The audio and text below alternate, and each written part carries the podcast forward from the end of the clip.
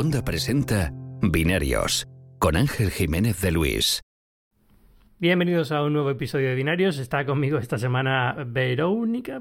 Nunca he sabido cómo pronunciar. Verónica, Verónica, ¿cómo, cómo prefieres? En teoría es Verónica, pero bueno, luego siempre añado Verónica Sierra porque a veces es difícil de, de buscarlo en YouTube y tal. Es Verónica Sierra, Verónica.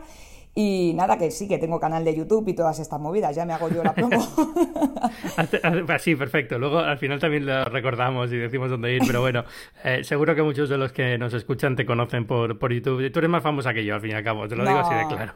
no, no, yo, yo antes de todo tengo que decir que muchas gracias por invitarme, Ángel. Yo estoy aquí un poco, estoy súper emocionada porque para mí eres un referente y a ver si estoy al nivel. Y nada, darte las gracias a ti y saludar a todos los binarios que están al otro lado escuchando este gran podcast.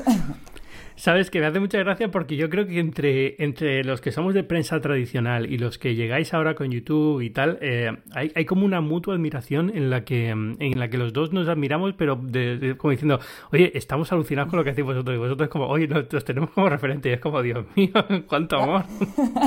pues eso es bonito, ¿no? También, a ver, los nuevos tenemos mucho que aprender, entonces los que estáis ahí, que, que, sí, tenemos mucho que aprender. Yo siempre lo digo, uno de, mis, o sea, de mis grandes referentes también en este mundo es Iñaki Gabilondo. El otro día estuve escuchando una conferencia que dio y lo decía al final, la calidad porque lo nuestro al final eh, es, ahora mismo es muy nuevo. No se sabe de aquí a muchos años si quién aguantará o quién no. Al final yo creo que los que se quedan son los que que tienen esa calidad y esa experiencia ¿no? en, en, el sector y eso lo habéis demostrado vosotros. Entonces tenemos mucho que aprender de vosotros y, bueno, es bonito por lo menos que haya esta admiración mutua y compartir conocimientos. Sí, no, pero yo te lo digo desde nuestro punto de vista, para nosotros es alucinante veros porque es que eh, tenéis unas audiencias que, eh, que, ya no existen para nuestro mundo, es decir, en el mundo de papel eh, periódico ya casi no hay casi lectores, en, el mundo online también se está empezando a perder la relevancia y sin embargo canales como YouTube, ahora podcast un poco más, pero en general canales como YouTube tiene muchísimo tirón todavía y es un mundo que nos parece completamente extraño a muchos. Hay gente que ha dado muy bien la transición. yo, por ejemplo, eh, tienes a los clipetes, ¿no? A, Carolina Denia y a, Juan Castro Mil, por ejemplo, han saltado muy bien de, la prensa tradicional al YouTube. Pero yo que soy un feo y tal, no, me sale, sale en YouTube, pues, pues, me he tenido que crear un podcast, porque claro. yo creo que porque no te has animado, ¿eh? Pero yo creo que... No, sí, sí lo, hablo con Víctor Abarca cada vez que nos vemos, ¿no? Que es en plan, eh, lánzate y tal, pero es que cuesta mucho y la verdad es que cuesta mucho porque estamos acostumbrados a a poder, a poder, editar todo lo que hacemos antes de que lo vea el público. Entonces tenemos un nivel de perfección eh, muy concreto, ¿no? O sea, yo, por ejemplo, mis textos, pues los releo, los vuelvo a rehacer. cuando sale un texto mío publicado, salvo que sea una cosa de última hora que he tenido que hacer a toda leche, eh, generalmente tiene un, estilo, un tono que yo ya tengo muy planeado, ensayado y sé cómo va a quedar, ¿no? Mientras que en el vídeo em, me cuesta todavía eso, ¿no? Y es natural, o sea, hay que pasar por muchos malos vídeos antes de poder hacer buenos vídeos y nadie te lo va a quitar. Y, Pero tengo cierta vergüenza de hacerlo porque en mi mente yo ya tengo una cierta, ¿cómo voy a decirlo? Tengo un cierto tiempo, tengo un cierto estilo y un cierto tiempo ya en el sector y entonces necesito que esté adecuado a eso, pero al final es, tan tonto como eso, es decir, es lanzarte y, sufrir los primeros veces hasta que ya vayas mejorándolo, igual que este podcast, escuchas ahora los primeros podcasts de binarios eran un poco lata, ¿no?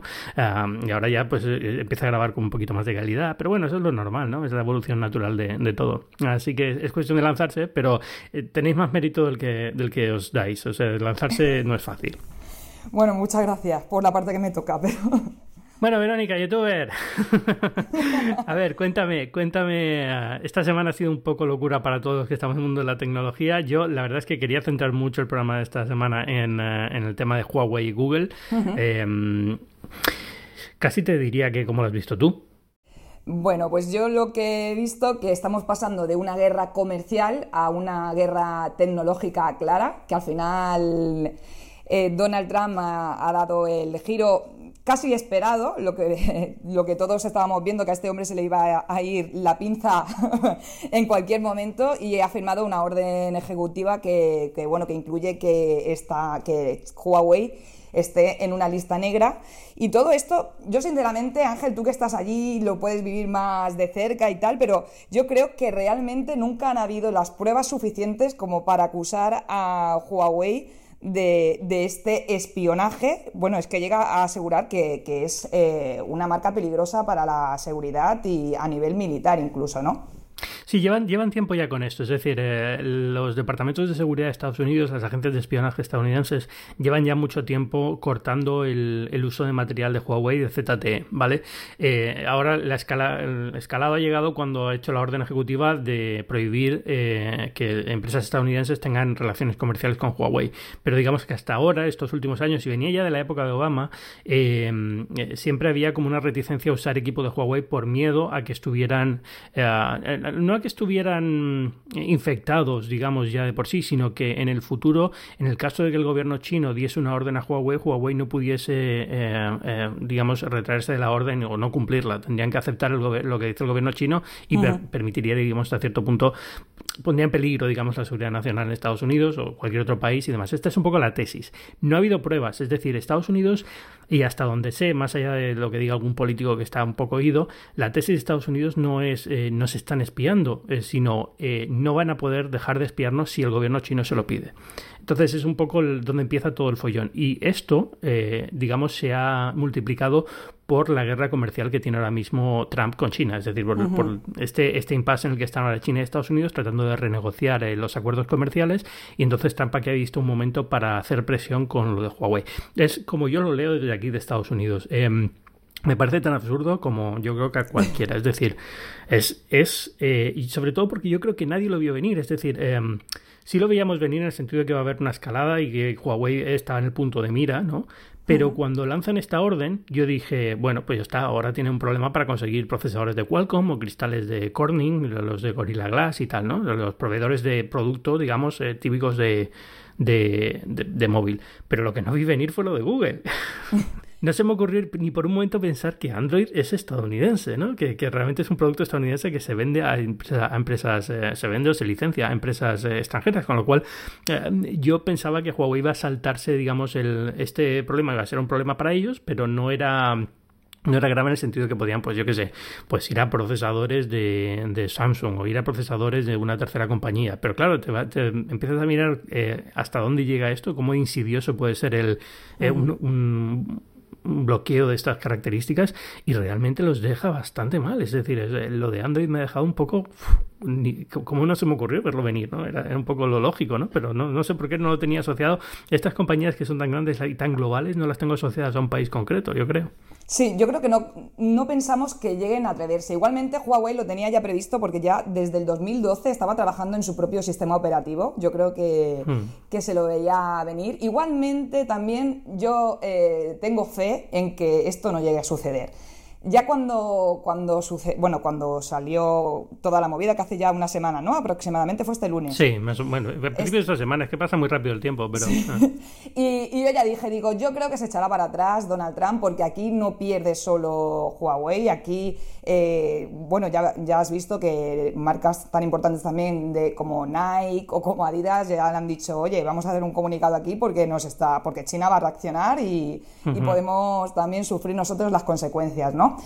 Y, de hecho ya ha anunciado que le da 90 días de margen a Huawei y que quizás si llegan a un pacto entre un pacto comercial con China, pues que Huawei se vería incluida y puede ser que esto se dejara.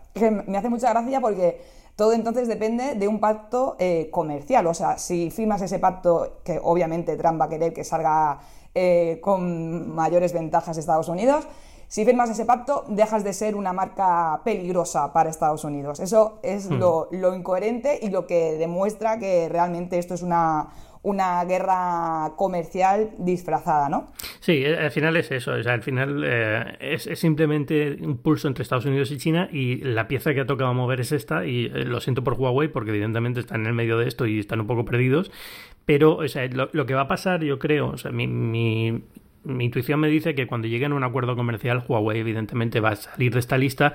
Eso no quiere decir que los servicios secretos vayan a comprar cosas de Huawei de nuevo, no, probablemente sigan en esa lista interna, digamos, de eh, para cosas militares, para cosas del gobierno, no se puede usar material Huawei o de ZTE, igual que hasta ahora, pero sí que se van de esta lista negra de que empresas estadounidenses pueden hacer negocios con ellos y no hay ningún problema, ¿no? Entonces, con lo cual, bueno, se, digamos, se, sobrepasa. No creo que haya mucho, mucho lío con esto y, lo que tú dices, es, eh, teóricamente teóricamente tienen ya algo en, marcha para arreglar la parte del sistema operativo, pero es que fíjate hasta dónde llega esto. Es que, por ejemplo, ARM ahora en, en Reino Unido, que realmente no en Estados Unidos es el consorcio, pero bueno, en, está en el Reino Unido, también ha dicho que no van a poder usar eh, licencias de procesadores ARM, con lo cual tampoco pueden ponerse a fabricar sus propios procesadores, ahora que no pueden tener los de Qualcomm. Es un poco grave. O sea, hay formas de saltárselo, pero, em, pero vamos, que, que el que es eh, eh, estar en esta lista no es solamente que Qualcomm no te puede vender procesadores Snapdragon, es ha llegado a un punto en el que se te das cuenta de, lo, del poder que tiene todavía Estados Unidos en estas cosas, que yo pensaba que no lo tenía porque ya como todo estaba en China y toda la fabricación está en China y como las empresas eran tan globales y tal, pues te da la sensación de que son indestructibles y todavía, todavía pueden hacerle mucho daño. No, no, yo creo que el daño ya está hecho. De hecho, muchísimas también operadoras han dejado de vender eh, dispositivos de Huawei y de Honor, que precisamente ha coincidido con el lanzamiento del, nuevo Honor, que luego hablaremos. Y, el daño está hecho, o sea, el daño está hecho y, pensamos que no tiene tanto alcance, pero ojo, porque yo lo sigo diciendo que también China tiene, es una gran potencia y se la va a devolver. Y espérate a ver cómo le puede afectar a Estados Unidos Quizás hasta Europa puede ser beneficiada y empiecen a crear aquí más eh, eh, fábricas, empecemos también a, crear eh, chips, que sería una buena opción, porque yo lo que veo es eso, que Europa no tiene nada, o sea, Europa está aquí vendida, que el día de mañana si a, Donald Trump también le apetece, pues, o sea, cierra otra marca y Sí, yo creo que esa, estamos desde hace mucho tiempo. Aquí la, ventaja es que China, tiene más sentido común que Estados Unidos en estas cosas, entonces se lo ha tomado con, paciencia, digamos, ¿no? No, no tiene la, porque la urgencia lógica, o sea, si esto llega a pasar en el sentido contrario, imagínate que llega a haber una, una, un bloqueo de Apple en China, eh, Donald Trump enseguida bloquea todo China, todo, todo, lo que sea China. Mientras que China lo que ha hecho es intentar ahora negociar con el tema de los materiales raros, ¿no? Estos, los, eh, metales extraños. Los minerales, sí los minerales y tal. Y entonces, bueno, pues es digamos algo que no tiene el efecto, porque lo lógico hubiera sido, y lo que mucha gente está esperando es que China tarde o temprano haga algo con Apple, ¿no? Que es un poco donde pueden hacerle un poco de daño a Estados Unidos eh, en este mismo nivel. Pero yo creo que han dado un paso a un nivel un poco más, uh, más alto y entonces han dicho, bueno, vamos a intentar eh, presionar por la parte de, de, materiales porque saben que ahí hacen mucho más daño a la industria de Estados Unidos, que es donde Trump puede perder mucho apoyo eh, popular, ¿no? Si empiezan a perderse empleos de fábricas de coches, empleos de metal, gente que le votó en, en 2016 y que a lo mejor pues si, si, ve peligrar su puesto de trabajo pues se lo piensa dos veces. Pero, pero aún así es eh, la sensación es esa, que es que eh, China si quiere también puede hacer muchísimo daño, no solamente con esto, sino Apple sin ir más lejos, ¿no? Si, si pone un bloqueo a Apple... Em, Apple todavía no es en China lo que era hace unos años, pero todavía sigue teniendo un, mercado bastante grande en China que si lo pierde, pues eh, le, duele mucho. Ah, es verdad que ha empezado a mover parte de India y yo creo que mucha gente empezó a mover cosas a India y a Vietnam también un poco en preparación para, para este tipo de cosas, por no depender tanto de China simplemente, que al final es también un problema, ¿no? Pero, pero, pero bueno, están ahí en el tira de floja este que da un poquito de miedo. Europa no tiene nada que hacer. O sea, en Europa hace tiempo que no estamos en este juego. claro. no estamos en esta guerra, no, no. Estamos viéndola venir. Pero sí, Apple fue lista y ya empezó lo que, lo que tú decías, ya tiene la mayor parte, creo, de fabricación. Se llevó a Foxconn a, a la India. Y creo que es una buena estrategia también. Es que no puedes depender tanto de un país y luego encima, si tienes a un presidente loco como Donald Trump, que puede liarla así. Pero ojo que también China perdería mucho si atacara directamente a Apple, porque al final también genera puestos de trabajo Apple en China. Entonces todo esto es eh, sí, es parte de, por eso digo, es parte de la estrategia y por eso a lo mejor China ha tenido bastante más ojo a la hora de ir por los materiales extraños estos antes de, digo materiales extraños, no sé cuál es la traducción en español, pero bueno, eh, no, son minerales raras o no sé cómo se llaman, pero bueno, eh, tantalio y todos estos metales extraños que llevan una, milésima parte en tu móvil y sin ellos no funciona, ¿no? Pero, eh, pero bueno, no sé, yo creo que han hecho, han hecho lo lógico por eso también, porque es verdad que si de repente pierdes a Apple la, la mitad de la ciudad de Shenzhen se va al paro, ¿no? No puedes tampoco jugar a eso. Así que, que bueno, pero pero no sé, en, tiempos entretenidos. Eh, yo te digo, lo, siento sobre todo, ¿sabes por quién? Por eh, la pobre María Luisa Melo, que es la que lleva la comunicación de Huawei en España, porque imagínate la semana que está teniendo. o sea, es, sin verlo y verlo. Es una, es una encantadora persona, ¿sabes? Pero, pero, pero claro, es, es el trabajo, el peor trabajo que puedes tener en, un, tipo, en un tiempo como este, porque te, te, cae todo encima y no es culpa tuya, no tienes nada que hacer, ¿no? Pero bueno. Sí, a mí ha sido. Eh, yo escribí también a Cristina y Isidoro, hmm. que, también Hmm. sí, en el equipo y la verdad que me sabe fatal por ellos porque, porque al final cómo, cómo, pueden combatir esto y cómo pueden informar bien al resto de usuarios porque al final los usuarios que son los que están más desconcertados con esta situación no saben si... Porque, y las malas noticias que van dando la gente, o sea, las fake news que se inventan, porque he visto reportajes de todo tipo, ¿eh? de, un chico que salía ahí diciendo que el Huawei P30 que se iba a quedar como, bueno, o cualquier Huawei que era un pisapapeles y, era un, y, no es así.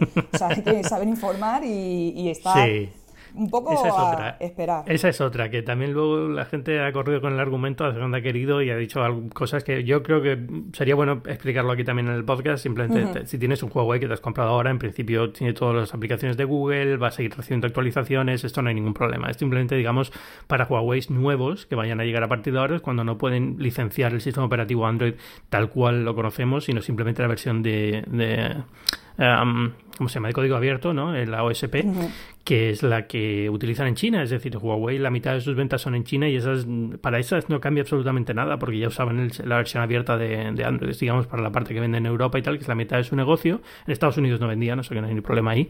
Eh, y es lo que se vería afectado, pero solamente los nuevos terminales. De lo que hay ahora, más allá de la duda de si podrán recibir una versión de Android futura, nueva, diferente, eh, la que tienen ahora, sin duda alguna, funciona. O sea que no hay ni, y va a seguir recibiendo actualizaciones y tiene acceso al Play Store y demás. No hay ningún problema. Yo tengo mi Huawei P30 Pro y sigo funcionando. te voy a preguntar ahora por él.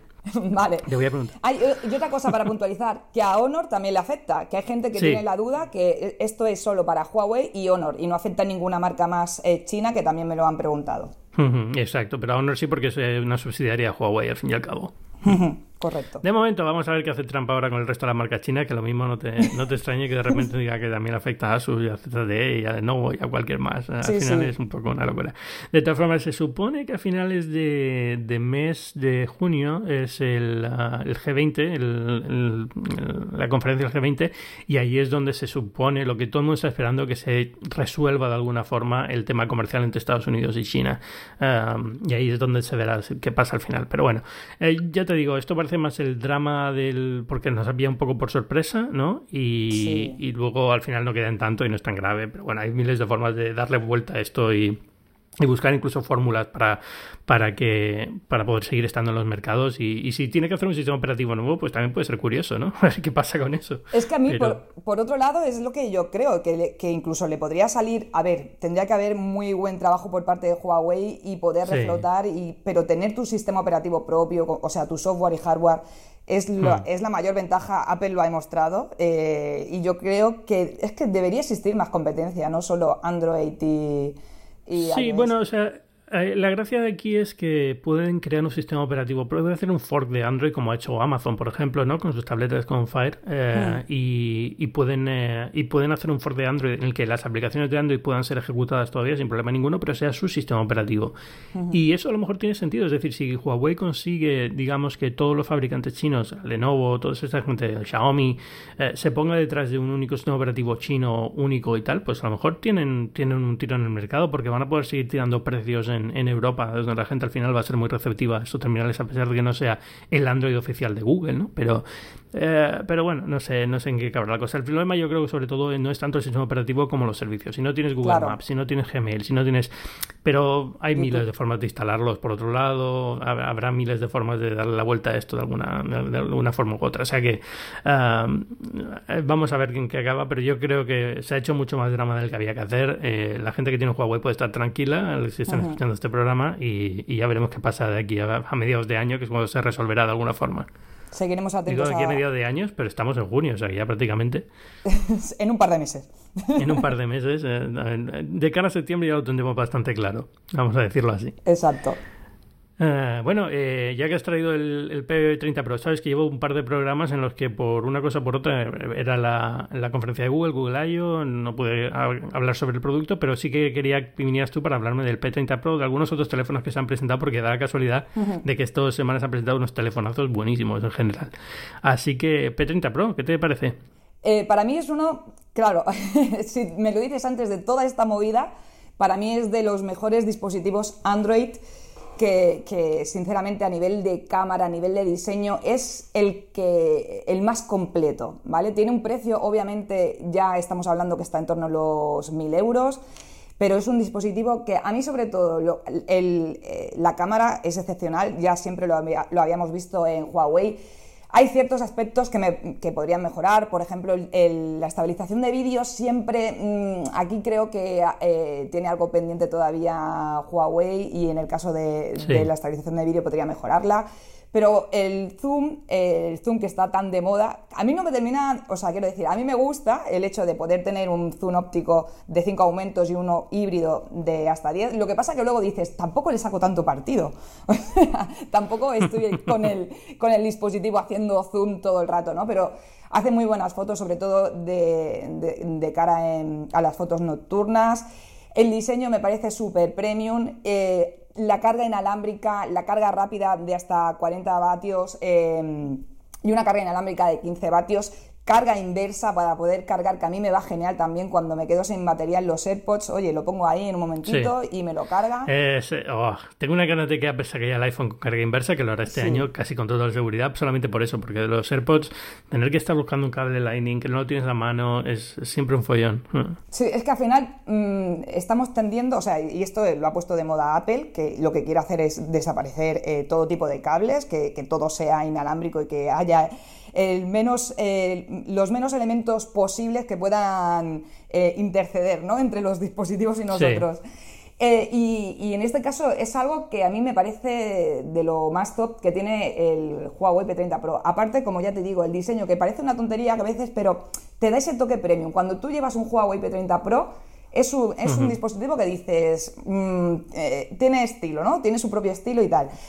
Y a mí lo único que lo siento, pero creo que tienen que mejorar bastante es la capa de personalización. A mí es que EMUI me, me colapsa un poco y creo que es, este es el, punto clave que debería, eh, que debería aprovechar, que debería darle caña a Huawei y, poder tener pues algo que no, que es que me, me abruma, ¿sabes?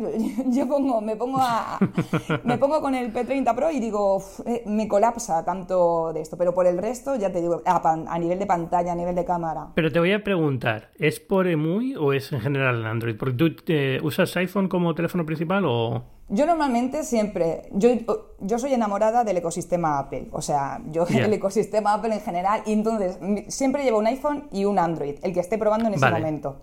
Pero mi teléfono principal, dijéramos, es el, es el iPhone. Porque para empezar, por, por, una tontería, pero el Apple Watch es que no encuentro un reloj inteligente. Sí, sí, sí, sí. Evidentemente, ya vamos a ver, eh, estamos en las mismas, ¿no? Bueno, lo mío no solamente por Apple Watch, es el teléfono que prefiero, pero entiendo mucha gente que tiene, que tiene iPhone precisamente por el Apple Watch. Pero no, no, te lo preguntaba precisamente porque a mí, como usuario de Apple, muchas veces cuando voy a. estoy con un Android analizándolo, probándolo y tal, me resulta extraño, pero nunca sé hasta qué punto es porque estoy acostumbrado a Apple o realmente porque es un sistema operativo que está mal diseñado. No digo Android en general, sino esa capa de personalización concreta de que ya sea EMUI o ya sea el de Xiaomi, o sea, cualquiera la que esté usando en ese momento, ¿no? Ya. Porque, por ejemplo, con el, con, con el de Google, con, eh, con el. ¿Cómo se llama? el em, Pixel 3XL. el Pixel. Con el Pixel, ahora que estoy con el 3A y en el, antes estaba con el 3XL, eh, no me parecen tan tan graves, o sea, no es tan grave el golpe que me llevo de, interfaz, mm. pero sigue siendo un poco compleja para mí. O sea, compleja en el sentido de estoy acostumbrado a otra cosa. No es que sea difícil de usar, ni mucho menos, ¿no? Pero como que no acabo de, sentirme cómodo con la forma en la que tienes de pasar, eh, de abrir un archivo en otra aplicación, cosas así que estoy muy acostumbrado en ellos. Pero bueno, eh, por eso digo que no sé hasta qué punto, cuando hablas de que muy es malo, ¿te refieres a que es muy es, eh, es malo en general o es para ti en concreto? No, para mí en concreto es esta capa de personalización en Huawei muy porque por ejemplo Oxygen OS, eh, la, capa de personalización de OnePlus, me parece que es me gusta más, pero por eso, porque es más limpia, eh, no sé, se me hace más fácil. Y con Google Pixel también me sucede lo mismo. Cada vez que pruebo uno de estos dispositivos, le digo, es que a nivel de, software me parece que, que están por encima de, otras marcas en este, en este sentido. ¿Sabes lo que pasa? Hmm. Que nosotros, como por lo menos lo que yo, lo que a mí me sucede, como usuaria de iOS, cuando eh, normalmente tengo un Android, el Huawei, lo que sea, eh, tiendo a ponerle que si no va launcher o tal, y lo que hago es al final que se parezca a iOS.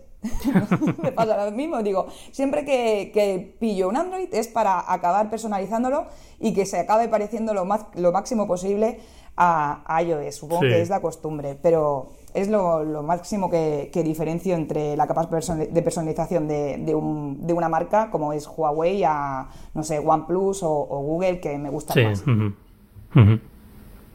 No sé, estuve viendo el reportaje que hizo José Jacas de fotografía con el P30 Pro y la verdad es que me he quedado alucinado. a ver, el teléfono más allá, mi, opinión, no lo he probado, ¿eh? no he tenido la oportunidad, pero mi opinión es que la cámara es sin duda la cámara a batir ahora mismo, es espectacular y eso que la del Pixel está muy bien, todo lo que quieras, pero eh, y estoy contigo en el que el zoom al final yo creo que se ha desaprovechado un poco, podrían haber hecho otra cosa, podrían haber hecho otro compromiso en el zoom, ¿no? Y, a lo mejor habría estado mejor para el usuario, pero no, quitarlo, pero a lo mejor que vez de ser un 5X a 10X, haberlo rebajado un poco y que estuviera más útil, porque al fin y al cabo entre a la hora de pasar de un X a 5X tienes ahí un, un vacío que hay que rellenar digitalmente y es un poco extraño, ¿no? Pero, a ver, me parece una cámara excepcional, me parece que están haciendo cosas increíbles en fotografía nocturna, igual que Pixel las está haciendo, y, yo creo que es eso, que es que me, da mucha rabia que yo siempre he tenido iPhone, he pensado que el iPhone tenía las mejores cámaras, siguen teniendo muy buenas cámaras, pero Android ha empezado a ganarle con bastante claridad este año, ¿no? Sí, hay que esperar a septiembre a ver qué. Sí, eh, también es verdad que el iPhone tiene nueve meses, ¿no? Pero, pero no deja de ser curioso que los pasos enormes que están dando en cámaras en marcas eh, chinas, ¿no? Y, la propia Google con Pixel. O sea, es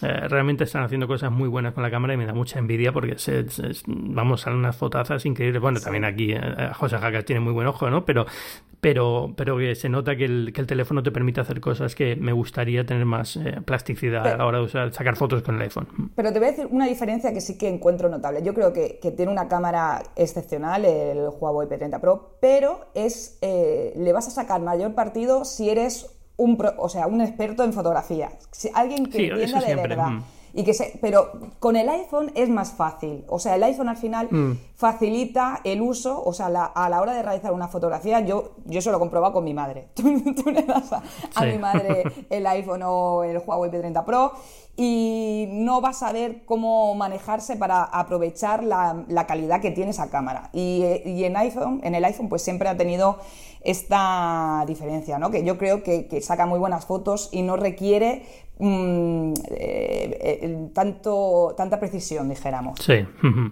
No, a mí sobre todo me gusta también el ecosistema de apps de edición que hay en iPhone, que está muy bien, hay, tienes muchas, pero bueno, ah, ya te digo, eh, súper sorprendido con los resultados que he visto de la cámara del P30 Pro me lo plantearía como teléfono si tuviera que comprarme uno y, no me importase tanto el sistema operativo. Si estuviera entregando de iOS me diese igual, pues a lo mejor me lo plantearía por encima de, un iPhone. Pero no sé qué decirte, es que también hemos tenido, o sea, te digo, tenemos, eh, tengo el 3A todavía en pruebas desde que salí del Google I.O., me encanta, o sea, pero bueno, es, muy parecido al, 3XL. Y es que vivimos una época muy buena, no hay teléfonos no más altas, digamos, no hay teléfonos muy malos, o sea, que, estamos todos, debemos estar contentos, pero al mismo tiempo como que parece que estamos descontentos siempre, ¿no? Pero bueno, ha habido muy buenos teléfonos esta semana de todas formas, vamos a pasar a otro, después del P30 Pro. Eh, OnePlus yo creo que sería el, el lógico, ¿no? Aunque ahora hablemos el Honor también, el OnePlus. 7 Pro. El 7 Pro, exacto. ¿Qué te parece? El OnePlus 7 Pro, yo he tenido la oportunidad de tenerlo en mis manos 5 minutos. pues ya, ya son 4 minutos más que yo, pero bueno. y, y bueno, yo tengo que decir que para mí ha perdido la esencia que hizo especial a OnePlus. Eh, ¿Por qué? Porque han subido el precio, ahora tenemos, eh, bueno, está en torno a los 699 dólares, si no tengo mal entendido.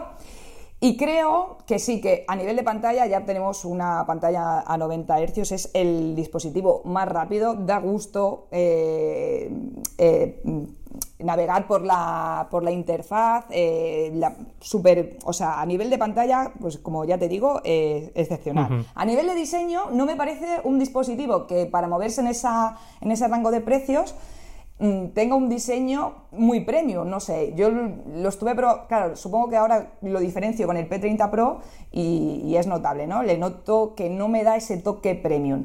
Y en cuanto...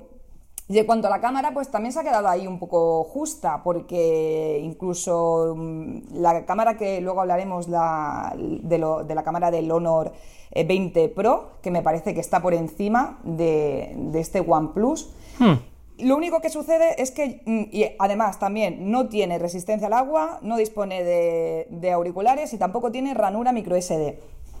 Y esto es algo que están acostumbrados, los, este, este tipo, tipo de, de marca, eh, OnePlus, siempre ha sido la marca que va destinada a los más techies a los que les gusta tocar. Yo es que hablo con mi, con mi comunidad, con mis seguidores y que son los típicos como yo, frikis de la tecnología. Y normalmente es eh, que si el iPhone y OnePlus, o sea, OnePlus es la marca referente porque lo que hizo especial es que trajo un dispositivo Android con una calidad eh, notable que no suspendía en ningún punto y, y a un precio más que competitivo y ahora le quitas lo básico como una ranura micro SD que parece una tontería, pero yo sé que a la mayoría de usuarios de la marca esto les ha dolido muchísimo. Pero a nivel de software, pues, pues es otra cosa. A nivel de software, con esta capa de personalización de, de Oxygen OS, también eh, se defiende muy bien y, es la parte que, más atrae. Luego, a mí lo siento mucho, pero la cámara, el, nuevo mecanismo que ponen de cámara selfie, esto a mí no me convence. Ah, y, es la, y, es la, razón por la que ha perdido la resistencia al agua, al fin y al cabo, ¿no? También, eh, un poco. Eh, a ver, eh, a mí yo entiendo que hay una sensación de que hay que ir hacia un teléfono que sea todo pantalla, que lo del notch es una cosa temporal, que, que, al final conseguiremos la tecnología para hacerlo sin que sea muy obstrusivo. Y esto es un poco también un parche igual que el notch, solo que en sentido inverso, ¿no? Pues con una cámara que sube y baja. Me da un poco de miedo por, por, por lo típico, ¿no? esto se puede romper, es una pieza mecánica que se puede romper muy fácilmente, pero parece que lo tienen muy estudiado, han hecho millones de pruebas, no hay ningún problema y sobre todo he visto por ahí los vídeos esto de cuando se te cae el teléfono se cierra automáticamente, sube muy rápido, que es otra, otra cosa que me preocupaba. A ver, no, mm, no lo veo mal, no es algo que me guste personalmente, pero no lo veo como una, una solución de compromiso. Yo sigo prefiriendo un notch a esto, la verdad, no me preocupa en absoluto que haya un notch, pero entiendo por qué lo han hecho y la verdad es que queda muy bien. Es decir, cuando ves el teléfono sin la cámara fuera, sino simplemente la pantalla completamente marco a marco, es, es sorprendente, ¿no? ahí queda muy bien. Es verdad lo que tú dices, es decir, OnePlus era una marca que generalmente se consideraba como buena relación calidad-precio. Creo que siguen en ese nivel, ese por 700 euros es muy buen teléfono, pero no tiene esos puntos de precio que la gente esperaba de OnePlus. Es que, bueno, una cosa que te quería decir también de la cámara, que yo estaba probándola y haciéndome selfies, porque soy la reina de los selfies, y me salió el mensajito de que para evitar el, el sobrecalentamiento del, del mecanismo mm, se paraba, o sea, no podía seguir haciendo selfies. Y eso, eso me duele en el alma, porque digo, tanto si le ponemos 90 Hz a la pantalla, si estamos haciendo que el dispositivo sea súper rápido, no me falles con esto, ¿no? Pero bueno, que es, muy raro eso. Hmm. Es muy llamativo y lo que tú decías, sí, tiene un precio competitivo, pero quizás por ese mismo precio puedes conseguir otro dispositivo, otro smartphone que es completo en todos los aspectos. O sea, por ejemplo, el Galaxy, el S10, pues también es un dispositivo que, no suspende en cámara ni, nada. Y ahora está bastante bien de precio porque ha ido bajando con el tiempo y se ha, quedado bastante bien, sí. Y, Samsung como que ahora parece un refugio más seguro, ¿no? En vista de todo lo que pasa con China. Yo creo que esta semana ha salido ganando, vamos. Sí, no, sin duda alguna. LG y Samsung están están súper contentos. Pero, pero bueno, no sé. A ver, es, lo que sí, 700 euros es mucho dinero. O sea, de hoy en día puedes comprar teléfonos muy buenos por 700 euros. Pero eh, me parece un, teléfono bueno. O sea, me parece una, evolución de marca muy buena la que ha hecho OnePlus y tiene que estar en estos precios si quiere ser rentable. Es decir, lo que no puede estar siempre vendiéndote teléfonos por 300 euros porque no, no gana dinero con eso, ¿no? La marca se muere al final. Tiene que ir a estos puntos de precio un poco mayores donde hay margen. Pero pero bueno, no sé, a mí el teléfono me gusta mucho, ya te digo, el diseño me parece fantástico. La cámara me da muchas dudas, pero bueno, entiendo que está controlado. Me sorprende lo que me has dicho del calentamiento, la verdad. No, no se me había ocurrido que podía tener más calentamiento, pero, pero bueno. Ah, eh, eh, no es el teléfono que yo me compraré, evidentemente, ¿no? Pero lo, poco que lo pude probar, que fue un poco antes del lanzamiento, así en plan de extranjero, de alguien que me lo dejó probar así por, por verlo un poco off the record, digamos, eh, me dio muy buena sensación. Y la verdad es que los OnePlus en general siempre me han dado muy buena sensación. Nunca he estado en la necesidad de comprármelo porque tengo teléfonos Android que utilizo cuando necesito Android y no, no voy a comprarme uno más, ¿no? Pero, pero bueno, ya te digo, mm, me gustó mucho. Pero ahora quiero saber lo que, lo que piensas del Honor, porque por lo visto te ha gustado mucho. el Honor es que, a ver, no lo he podido probar. Es que, es que también es el que me falta por probar. Pero creo que, que, claro, eh, volvemos a lo mismo. Tiene eh, tres sensores. Tiene el, el, sensor principal, con una apertura focal de 1.4. O sea, y estamos hablando de un gran angular y un teleobjetivo. Y además le han añadido otro para hacer eh, fotografía en macro, ¿vale? Creo que tiene, o sea, le voy a sacar más partido, por ejemplo, al macro que, a un, que al zoom, que te estaba comentando antes. Creo que es un dispositivo que también en cuanto a diseño me gusta más que el de OnePlus, que no quiere decir que OnePlus tenga mal diseño, que, que es bonito, ¿eh? que es muy elegante. Pero, y en este caso no tiene la pantalla, la cámara selfie con este, con este, con, mecanismo, sino que directamente está en una esquina. Bueno, el, el circulito de la cámara está en una esquina, no está en forma de lágrima en el centro, que eso es un punto para mí yo si tengo que elegir algo, me, ponme la lágrima y pónmela eh, simétrica, pónmela en el centro, no me lo pongas en un lateral. Pero bueno, queda bien, no queda, no queda del todo mal. Y creo que es un dispositivo que es muy completo, también viene con el último procesador eh, de Huawei, el Kirin, y, y muy completo y un precio mega competitivo, porque está por 599. Eh, el problema que tiene, pues que no sabemos cómo no sabemos si vamos a poder ponerle Android eh, en un futuro y es la, es la pena que me va a dar de este Huawei. Eh, sí, pero lo que hemos dicho este antes, al final primero, seguro se soluciona y segundo, eh, estos no están afectados, por así decirlo. Pero bueno, sí es verdad que actualizaciones futuras de Android a otras grandes actualizaciones, de estas de, de pasar de P a o Q o lo que sea, pues a lo mejor sí le afecta. Pero bueno, Honor es una marca que yo no tengo muy controlada porque yo me mudé a Estados Unidos justo antes de que se lanzara por primera vez y, aquí en Estados Unidos no se vende, evidentemente. Así que, que, nunca los he probado, nunca los he visto de cerca, no sé qué tal van, pero casi todo el mundo me habla muy bien de ellos, están muy contentos con, con los Honor. Entonces, sabe mal decirlo esto, ¿no? Se supone que soy periodista y experto en esto, debería por lo menos buscarme la vida para, para probar uno, pero, pero en general no, no, no, no lo tengo muy controlada y no sé, no sé qué tal van, pero, pero bueno. bueno. Eh, en especificaciones, por lo que he visto y por lo que he leído a mis compañeros del mundo de Pixel, de Bruno, que lo ha estado probando y tal, pues está muy, muy bien. Es muy buena, es muy buena, muy buen teléfono barato, iba a decir, pero bueno, en, ese rango de precios de teléfonos de asequibles, ¿no? pero no sé.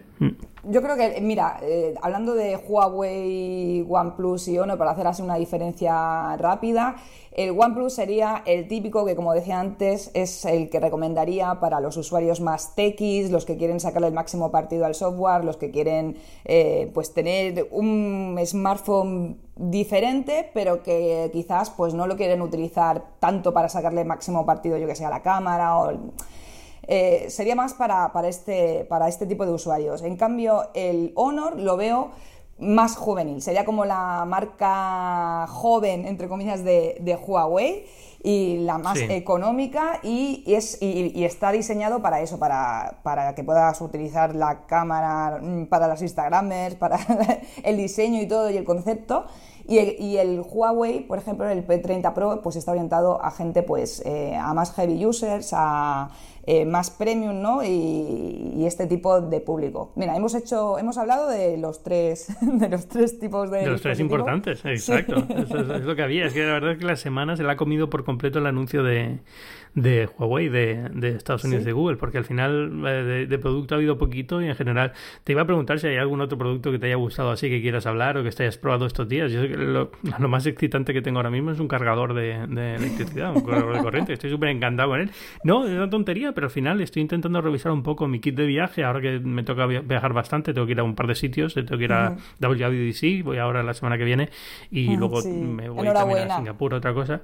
Ah, bueno, ya ves tú. A ver, que yo, yo lo entiendo, o sea, es, es, un privilegio estar ahí, ¿no? Pero al fin y al cabo no, es mérito mío. pero, Hombre, pero bueno, que, que, van lo... Está justo yo estaba con Víctor Abarca y con Eduardo Barcos cuando recibieron también la, la invitación y la verdad que es, es, bueno, poder estar ahí y bueno, y que os llevan a los que estáis ahí, que lo estáis haciendo bien y por eso eres un referente, lo que te digo yo. Sí, viene también Pedro Aznar de Apple Esfera, creo, y, viene Víctor, y Víctor también viene entonces. Eh. Sí, Víctor estaba allí y estaba súper nervioso y además es que me encanta verle la cara de, de, emoción y... A mí me hace muchísima ilusión porque de verdad le ilusiona mucho y, es algo que con el tiempo yo a lo mejor he perdido también, me he vuelto un poco cascarrabias y muy, como muy de vuelta de todo en el, en el sector y tal. Y entonces cuando viene gente joven, con ganas, ilusionado por las cosas, como te dices, oye, me acuerdo cuando yo era igual, ¿no? Cuando, cuando hay las cosas de tecnología me hacían tanta ilusión eh, como, como a Víctor y me da mucha pena no tener eso ya, pero bueno, tengo que recuperarlo, a ver si poco a poco pegándome mucho a él, lo mismo se me pega. sí, sí. No, es, que, claro, nosotros, yo es que eso lo veo como algo, no sé, yo tengo mi panel de visualización, tengo una foto de, de, una keynote, porque es, o sea, sería mi sueño, o sea, yo si fuera una keynote ya me puedo morir tranquila. bueno, pues... Eh, me da pena porque también es, es eso, es, eh, Víctor lo lleva con ilusión, yo llevo tantas keynotes, eh, creo que la primera que fui fue en 2003 o 2004 y desde entonces no he ido a todas, pero a casi todas, las de Steve Jobs, la del lanzamiento del iPhone, casi todas. Y, claro, como que acabas desarrollando no insensibilidad, pero que bueno, te lo tomas como parte del trabajo y ya está, ¿no? Y, sin embargo la gente que va por primera vez o que empieza a ir ahora a muchas, ya lo ves eso, muy ilusionados, muy, muy pendientes, y es como, me acuerdo cuando era así, tendría que retomarlo. Básicamente tengo que intentar volver a tener ese espíritu de, de, ilusión por lo que, por lo que, por lo que presentan las keynotes, que al final me ilusiona mucho, evidentemente, como cualquier usuario, ¿no? Pero, pero como que voy con un... Exacto, pero voy como muy de, de, vuelta de todo y muy cansado, muy cínico. En fin. Pues mira, me, me estabas preguntando que, qué dispositivo, eh, si estaba probando ya ahora alguno. La verdad que estaba probando un nuevo dispositivo Android que es Realme, que es como del subgrupo de mm, subgrupo de ostras que no me sale ahora de Oppo, pero eh, debo, al final pues ¿Sabes lo que pasa? Que cuando tienes tantos smartphones dices, bueno, pues está bien, un gama media, que por 200 euros y tal, pero no me parece nada sorprendente y ahora vas a flipar por lo que te voy a decir, porque para mí lo que más me sorprende esta semana es que por fin he recibido el Apple TV 4K, que yo todavía no tenía Apple TV, que yo estoy en el ecosistema de Apple. pero me faltaba el Apple TV, entonces estoy eh, flipando con mi Apple TV, que todavía, que ya te digo que todavía no lo he puesto porque tengo que grabar el vídeo y estoy diciendo o lo pongo ya o, me da, o me da algo. Y es lo que tengo más ganas de probar. Ya, está muy bien. A ver, a ver, yo al final mi televisión ahora es Smart TV, tiene todas las eh, aplicaciones que quiero tener en, la televisión, digamos de por sí, pero sigo usando el Apple TV porque la interfaz me parece un poco mejor eh, en general para navegar por Netflix y demás. Eh, vi que hasta hace poco que también habías probado el iMac nuevo, ¿no? Los iMac nuevos. Sí, estuve con... ¿Con el de 21? Sí, sí, el, de 21 pulgadas de, eh, con i5. Y, a ver, sinceramente, yo quiero un iMac, es lo único que también que me falta. El otro día dije, estoy ya en el ecosistema con el Apple TV, ya he, completado el, el, círculo, pero el iMac no, el iMac lo probé y lo devolví y es el próximo. Sí, yo estoy un poco en la Yo he tenido que devolver el, el que tenía yo de pruebas eh, esta semana. Eh, yo tuve el de 27 con, con i9, eh, o sea, el, tope tope. Y sí. es, una claro. Sí, de claro. Pero es que me daba, daba, hasta pena porque mi ordenador normal, digamos, que yo siempre trabajo en iPad casi todo, ¿no? Pero mi ordenador que tengo para cosas cuando no tengo que usar un iPad o no puedo usar un iPad es un MacBook Air de 2010. Ese es mi ordenador. Y entonces, eh, que es donde estoy grabando ahora este programa. Eh, y entonces, eh, digamos que ya le ha llegado el momento de jubilarse. Le llegó hace tiempo, pero estoy estirándolo porque no tengo dinero, soy pobre.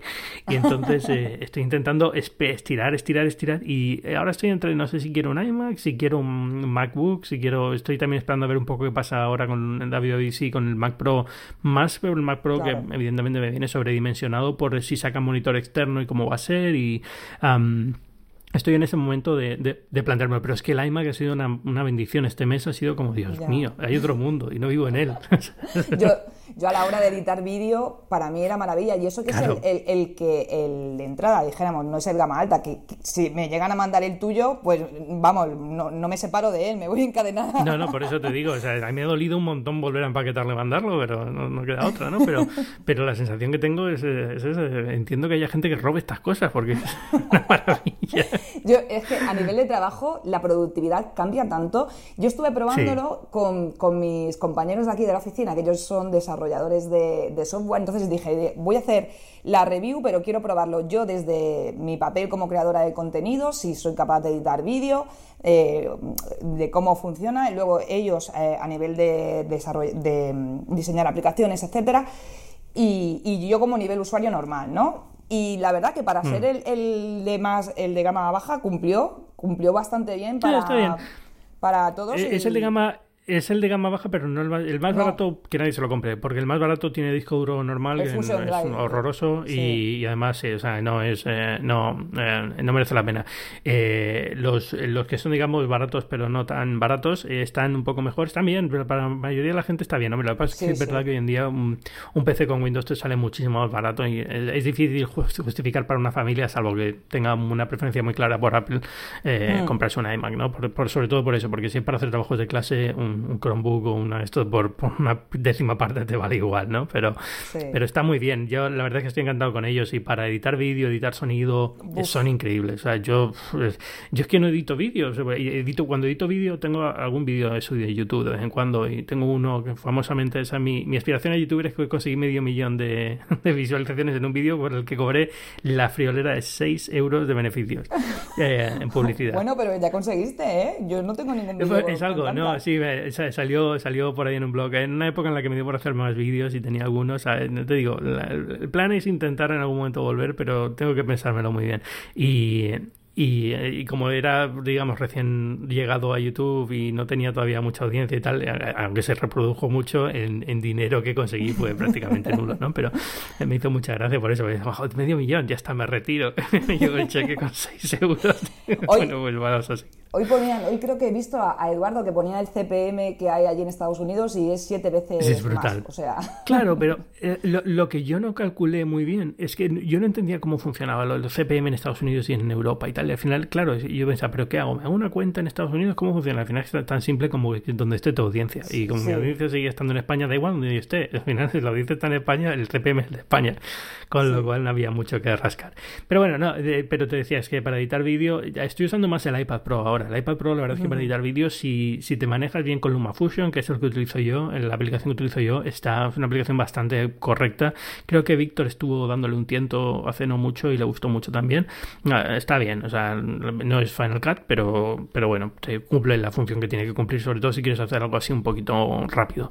Y, y, no sé, eh, pero eh, más que nada lo que me ha gustado del iMac es la pantalla. O sea, parece una tontería, pero es que eh, lo que sí hago es fotografía y cuando haces fotografía y tienes en Lightroom en una pantalla 27, 4K o 5K, es que te cambia la vida, o sea, es un nivel de detalle que no, no consigues de otra forma. Sí, sí.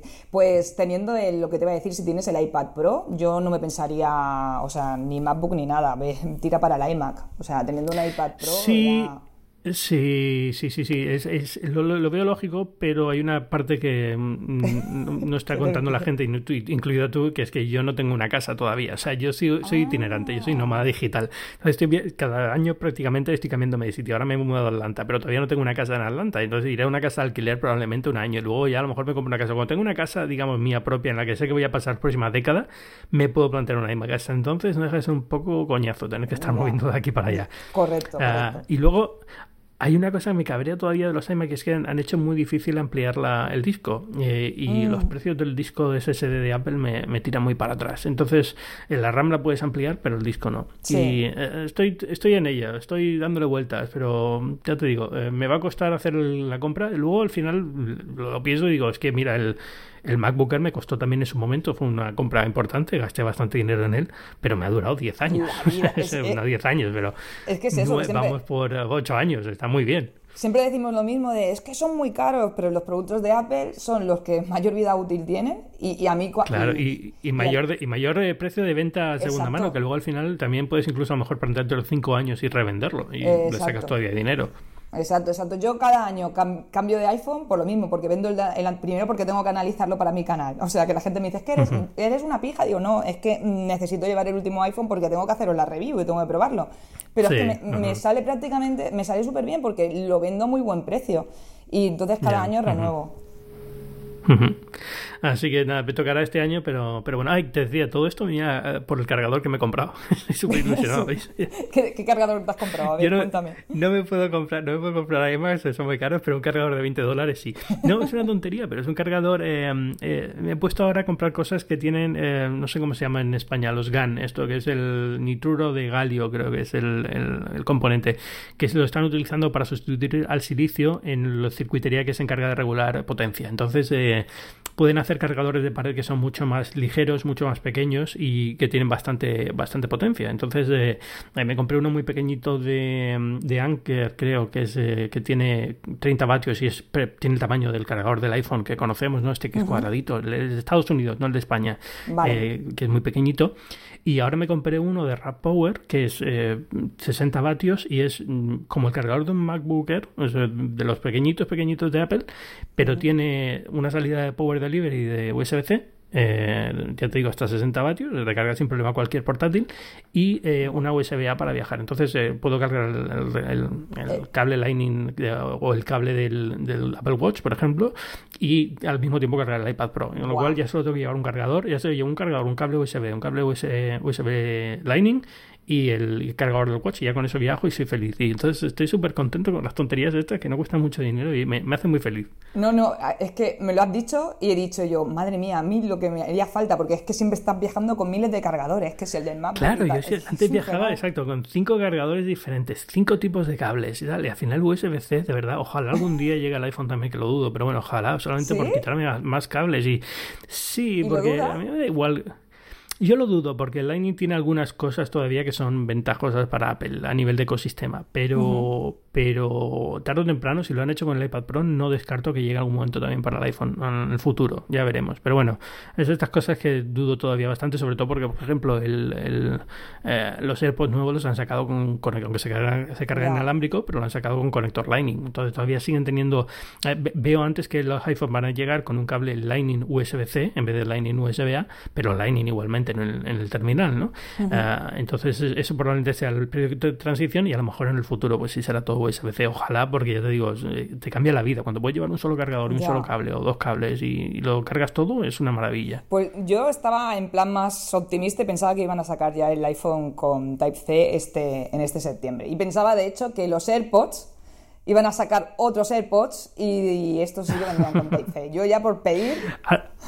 A lo mejor, no sé, eh, lo mismo me equivoco, yo tampoco tengo ningún tipo de análisis. lo poco que he conseguido de fuentes internas en Apple son bastante bajas, bastante alejadas del producto del iPhone, pero no tengo ninguna información sobre esto. Pero la sensación que tengo es que el día que pasen, digamos, el iPhone pasa a USB-C, lo que se refieren es que lo que el, cable que te viene, el cargador de pared, digamos, es USB-C, no el iPhone. El iPhone va a seguir siendo Lightning por ahora. Eh, que ojalá me equivoque, pero ya te digo, mm, me, suena que Apple todavía tiene planes para Lightning que son un poco ah, un poco difíciles de, borrar así de un plumón, ¿no? Entonces tienen que, tienen que esperar un poquito. Bueno, tendremos que esperar entonces, a ver qué sucede ese Exacto. Yo, normalmente con los rumores de Apple, o sea, fíjate que, que, que con otras cosas más o menos, con incluso con esto de Huawei, mm, dije, no va a durar mucho, en tres, en tres días eh, Donald Trump va a cambiar de opinión y así ha sido. Pero con Apple es que no doy ni una. Decía, el AirPower sale ahora, eh, no va a haber, van a ver no van a ver AirPods 2 y tal. Y, todo el rato me cambiaba. Digo, ya no hablo más de rumores de Apple, porque no acierto ni una. a ver, es tentador porque trae mucha audiencia, yo lo entiendo perfectamente. La gente tiene interés por saberlo y por qué no lo vas a contar, ¿no? Si la gente tiene interés y tú trabajas contar cosas, ¿no? Pero, pero es verdad que es un, es un juego un poco errático y nadie sabe muy bien y está muy bien llevado. Es decir, a pesar de que mm. todo ya cada vez cuesta más Apple mantener secretos por el tamaño que tiene, eh, todavía sigue siendo eh, buena en, ciertas cosas. Y una, y una, de ellas es esta, ¿no? Este, este tipo de, secretos de qué va a venir y qué no va a venir y cuando se lanzan las cosas. El Power yo creo que nos cogió a todos por sorpresa, ¿no? Sí, es que... Bueno, ya ellos, porque en la caja de los AirPods sale como el AirPower sí, todavía. Eh, esto fue una decisión de, de ultimísima hora y, también a ellos les, dolió, supongo que bastante, aceptar que no iban a poder sacarlo. nada, bueno, Verónica, eh, Verónica. Verónica. Eh, Verónica, ¿dónde, ¿dónde, ahora es el momento de promocionarte? ¿Dónde te encuentra la gente? Aunque ya de entrada ya te digo que YouTube sí o sí, ¿no? Me podéis encontrar en YouTube. Estoy en prácticamente en todas las redes sociales. Verónica, si no sabes os poner rápidamente Verónica Sierra porque te tengo que deletrearlo, pero es Vero W.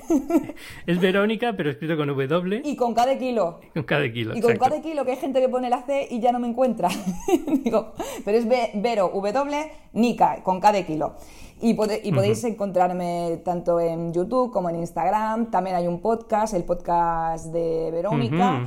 Que por cierto, Ángel, estás más que invitado, o sea. Mm, pues cuando quieras, yo voy encantado, ¿sabes? Y a Víctor también se lo he dicho mil veces. Cuando quiera en Café con Víctor, ahí voy, encantado. En podcast es muy fácil, ya te digo, sí, esto no hay problema. El problema son los vídeos para mí, los podcasts sin problema. Bueno, los vídeos, pues en alguna, en algún evento que tengas que venir por aquí, por España, lo que sea, ya haremos alguna colaboración, hombre. Y te animas así a salir en YouTube. no, de, extra en vídeos de otros salgo bastante a menudo. He salido de clips, he salido en los de Fotolaris. Sí, Eso se me da muy bien. Colarme de extra de, secundaria se me da muy bien.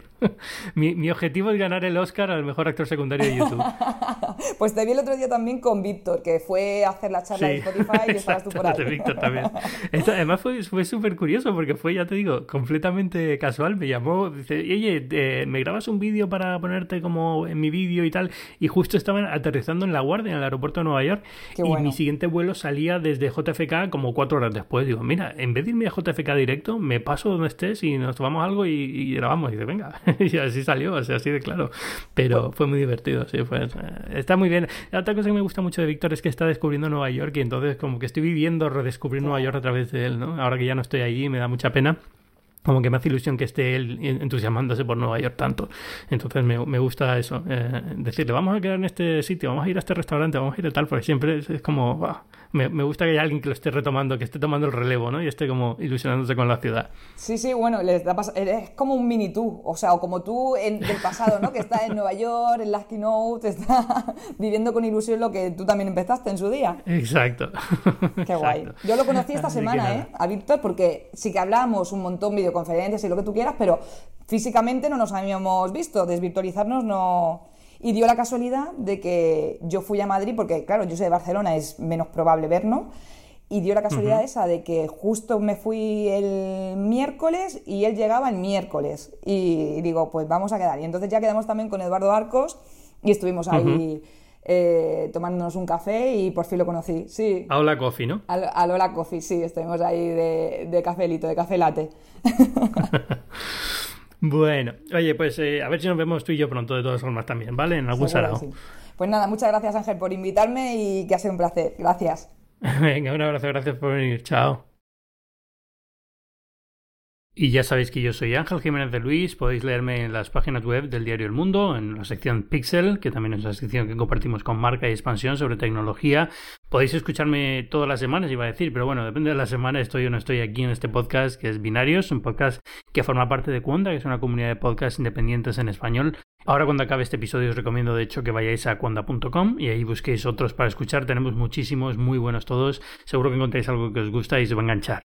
Y nada más, eh, nos escuchamos la semana que viene. Gracias por estar ahí. Adiós.